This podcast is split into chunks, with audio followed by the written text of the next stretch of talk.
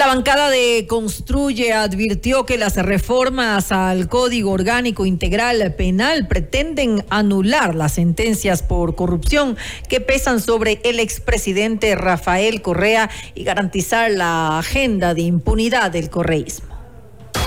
La noticia requiere profundidad. En Notimundo están los protagonistas de la noticia. En los estudios de FM Mundo estamos con la licenciada Natalie Morillo, asambleísta por el movimiento Construye, para hablar sobre esta intención de metida de mano a la justicia. Se ha levantado una alerta durante estos días sobre la incorporación de algunos artículos a las reformas del Código Orgánico Integral Penal que tendrían básicamente un destinatario, básicamente un, eh, un propósito direccionado a salvaguardar los intereses de un sector. Natalie, gracias por estar con nosotros. Bienvenida. Fausto, buenas noches. Gracias por la invitación. Buenas noches con toda la audiencia de FM Mundo. Se ha dicho que es una, una metida de mano a la justicia. La Fiscalía General de Estados eh, ha referido a una agenda de impunidad de algunos juristas que han dicho nos quieren ver la cara de tontos. O las tres juntas. Lamentablemente así es. Esta jornada eh, en el legislativo se termina por suerte, eh, sin que se apruebe esta agenda de impunidad y esta metida de manos que mediante un tema o en el carnavalazo quisieron ingresar y entre gallos de media y, y, medianoche, pues ingresaron estas dos cláusulas que se pretendían sobre el tema de la revisión previa, nuevamente la revisión, proceso de revisión en el artículo 658 y también en el artículo 584 para poder eh, liberar a, los políticos o a los delincuentes que ya tienen alguna condena, alguna condena ejecutorial. Ahora bien, por ejemplo, hablan eh, sobre, eh, y, se ha dicho desde la Asamblea, la propuesta de Vicente Tallano ha sido dividirlo en dos bloques. Y esto claramente evidencia que hay dos, eh, al menos dos momentos de estas reformas del Código Orgánico Integral Penal. Es decir, las reformas que se, se aduce, se ha dicho que son importantes para eh, combatir la inseguridad en, este país y las eh, incorporaciones que han hecho de último momento por debajo de la mesa que beneficiarían al expresidente Rafael Correa, incluso se ha dicho al ex vicepresidente Jorge Glass. Eh, ¿usted está, ¿Ustedes están de acuerdo en esta división en dos bloques? Nosotros no estamos de acuerdo en esta división de dos bloques y precisamente, ¿Cuál es la posición precisamente por eso eh, se suspendió la, votación porque sabían que no iban a tener eh, los votos que se necesitaban para poder aprobar esta ley de esta manera de la votación de dos en dos en dos bloques, porque la primera, el articulado de la primera, en uno de los articulados que es el número uno, hablaba de la transitoria, donde ahí está la metida de mano para poder, para la metida de mano de la Asamblea Nacional a los procesos que se encuentran en indagación previa y que usted sabe, Fausto, que son reservados.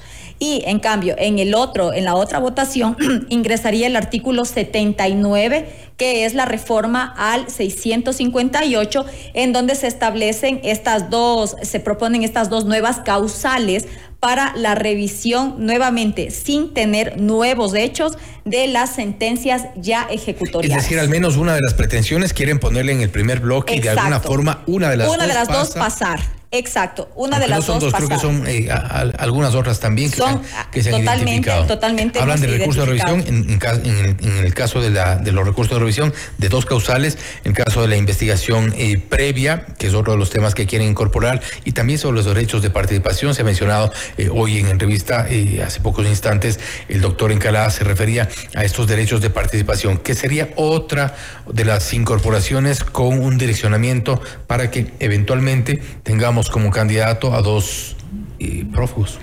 Y recordemos que hace una semana uno de los campaneros de la Revolución Ciudadana, como es Andrés Arauz, ya lo anunció y dijo que lo más probable era que en el 2025 su líder, eh, Correa, estuviera de regreso eh, y estuviera en las papeletas del 2025 como candidato. Ahora entendemos por qué eh, Arauz mencionaba esto, pues claro, ahí está evidenciado que lo que ellos tratan y lo que ellos tienen es una agenda de impunidad y lo que quieren es que eh, pueda volver eh, Correa para poder estar en la papeleta. Ahora, Fernando Cedeño en su intervención hoy decía, y, esto lo habíamos escuchado, él decía ¿A qué le tienen miedo? Con esta declaración, con esta intervención, Cedeño de alguna forma deja ver también que en efecto esa es la intención. Claro, esa es la intención y no es tenerle miedo, es simplemente garantizar que se cumplan las penas. Correa fue sentenciado por cohecho y aparte de eso tiene una sentencia por secuestro a balda, pero él debe venir y pagar su sentencia, porque estas sentencias recordemos que no prescriben y por eso es que él se encuentra prófugo de la justicia y por eso vemos que estos retazos que se han realizado en estas reformas al COIP no van a servir eh, de gran forma, sino que lo que van a hacer es abrirle la puerta a la impunidad para que puedan regresar estos actores. Y también, aparte del tema de, de Correa, también es una metida de manos porque los delincuentes que tienen recursos, que sabemos que son todos los del crimen organizado, puedan sobornar a los jueces para que ellos puedan absorber sus, sus, sus delitos que ya están en una sentencia Tenemos una justicia lo suficientemente débil aún como para que un informe, por ejemplo, de una, un comité de derechos humanos llegue a nuestro país y eventualmente se acepta un recurso de revisión. Tenemos jueces eh, con, con, esa poca credibilidad todavía. Lamentablemente tenemos una metástasis en la justicia, como lo vimos en el caso que presentó la fiscal general hace semanas atrás.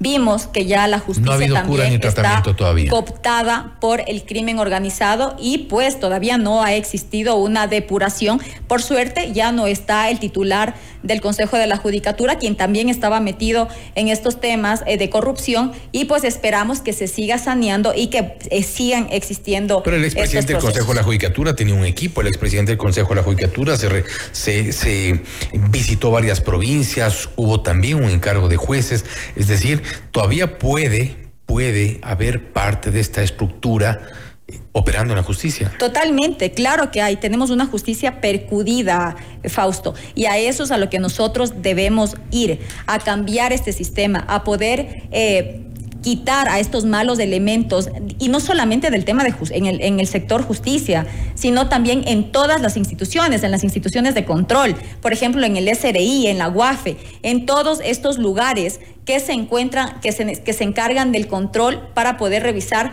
las cuentas incluso de autoridades o ciudadanos que no pueden justificar sus bienes o como por ejemplo que existan asambleístas que tengan cero en, su declaración patrimonial juramentada, pero si usted va a revisarle cuánto tienen de patrimonio, pues pasan a veces del millón de dólares. ¿El correísmo se queda solo en esta intención de incorporar artículos que les beneficien dentro de la reforma del Código Orgánico Integral Penal o el acuerdo con ADN, con el Partido Social Cristiano, simplemente eh, eh, está, está eh, en el aire por unos días. Esperemos que realmente ahora no se vaya a seguir con esta agenda de impunidad. ¿Plantean esperamos, el archivo? Esperamos, sí, nosotros esperaríamos poder, cuando se reinstale esta, esta, esta sesión, porque recordemos que según el artículo 61, el presidente de la legislatura tiene seis meses para poder poner al, conocimiento al Pleno una vez recibido el, segundo informe para el debate. Así que si ya le llegó a él la semana anterior o hace dos semanas al, presidente, pues desde ahí se contabilizan los seis meses que se tiene para poder darle tratamiento a esta, a esta norma. Pero al, presidente Novoa, a, la, actuación de ADN eh, o a los resultados que ha tenido con respecto al incremento del IVA, se le van a cobrar. Así es, no sabemos de qué manera o cuál fue el acuerdo para poder llegar a, estas reformas que fueron aprobadas, incluso también como por ejemplo la primera reforma económica urgente, que fue la condonación de las deudas, pero lo que esperamos es que la bancada oficialista reaccione y se dé cuenta cuál es la estrategia. Pero tiene una deuda política, ¿cómo va a reaccionar? Así es, esperamos nosotros. ¿Cómo va a pagar esa deuda política? No sabemos cuáles han sido los acuerdos. Desde el primer momento nosotros dijimos que tenían que poner las cartas sobre la mesa y decir cuáles eran los acuerdos para poder tener gobernabilidad. Pero ahora vemos que eh, sus aliados están tratando en cambio de poner una agenda de impunidad, así es, pero tampoco dándole este respiro o esta, esta, esta trayendo a, a estos corruptos que han sido ya sentenciados no con las mafias, no puede existir un acuerdo, no puede existir una gobernabilidad pactando con las mafias. En eso nosotros no estamos de acuerdo y esperamos realmente que ADN hoy día no se pronunció eh, en el debate.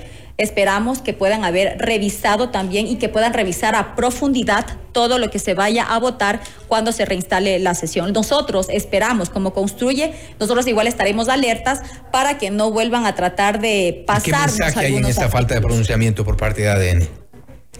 Eh, ahí hay ¿O Estamos calculando yo me imagino que, o sea, no podría yo darle una respuesta concreta sobre lo que ellos están tratando de, realizar, pero eh, lo, una parte sería tal vez que están ellos revisando también para ver cómo van a proceder con su votación. Confiamos en que tengan una, una, una recepción afirmativa y que se den cuenta de lo que, lo que realmente conviene o no para el país. Teniendo en cuenta también, Fausto, que parte de estas, eh, de estas reformas al Código Orgánico Integral Penal, que son como por ejemplo la ampliación de las sentencias, ya constan en las preguntas de la consulta popular.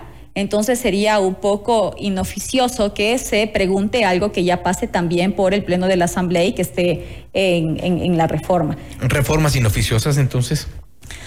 En su mayoría. más allá de las de las incorporaciones de, último momento de. En su mayoría sí, en su mayoría sí hay dos nuevas tipificaciones que son importantes, como el tema del del VIH, que si una persona tiene VIH y tiene relaciones sexuales con otra sin avisarle y sin protección y le pasa la enfermedad, pues ya está tipifica, estaría tipificado como delito y el delito de feminicidio para los servidores públicos que no atiendan de manera inmediata y oportuna las alertas por este tema. ¿Cuál sería, cuál debería ser entonces la posición en la próxima sesión, en, la reinstalación. En el caso de que existir, eh, en el caso de que existiera ya la revisión total, dependiendo cuándo se vaya a volver a, instalar, a reinstalar la sesión, pues que se vote artículo por artículo, los 86 artículos y uno por uno. Pero me imagino que eso no ha de estar en la agenda tampoco de, del calo del presidente de la Asamblea Legislativa, de la, de la Asamblea Nacional, y pues eh, se, va, se va a querer votar como quedó hoy día, como la propuesta de Tayano, en dos cuerpos, donde en uno de los dos entrarían eh, los artículos que son parte de esta impunidad y de esta metida de mano a la justicia.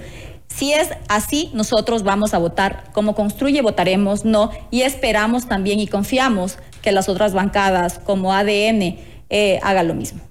Natalie, gracias por haber estado con nosotros. Gracias, Fausto, por la invitación. Ha sido Natalie Morillo, asambleísta por Construye, hablando sobre esta intención de meter la mano a la justicia a través de las reformas del Código Orgánico Integral Penal. Algunos de los artículos que han sido incorporados de último momento, de los cuales mucho no se sabía, pero eh, se han generado alertas durante estos días y esto ha sido ya motivo de debate por un lado y de serias críticas por otro, incluso por parte de juristas que analizan esto también como una intención de meterle la mano a la justicia y de beneficiar a sentenciados por corrupción. Esto es Notimundo Celar, siempre bien informados.